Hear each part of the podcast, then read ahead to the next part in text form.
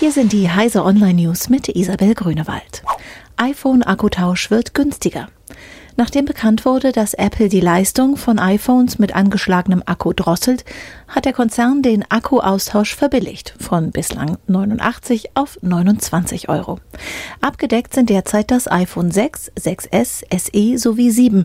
Was beim iPhone 5S geschieht, das ebenfalls betroffen ist, hat der Konzern noch nicht kommuniziert.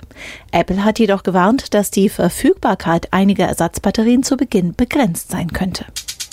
Bundeskartellamt droht Facebook mit Sanktionen wegen Datensammlung.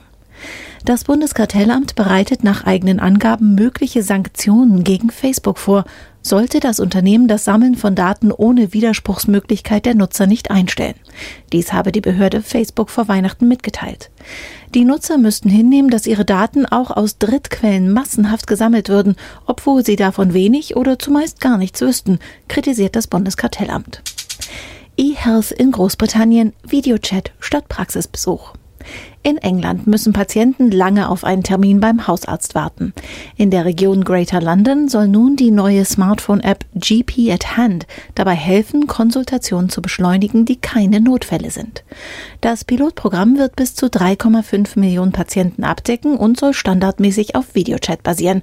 Nur wenn Labortests oder persönliche Untersuchungen notwendig sind, werden diese zum Ende des Gesprächs gebucht.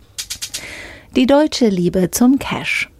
Den Einkaufskorb im Supermarkt per Smartphone bezahlen, den Cappuccino im Café per App und Restaurants, in denen Bargeld längst verboten ist, was viele Bundesbürger für Zukunftsmusik halten oder vehement ablehnen, ist in Skandinavien, angelsächsischen Staaten oder den Schwellenländern schon längst Wirklichkeit.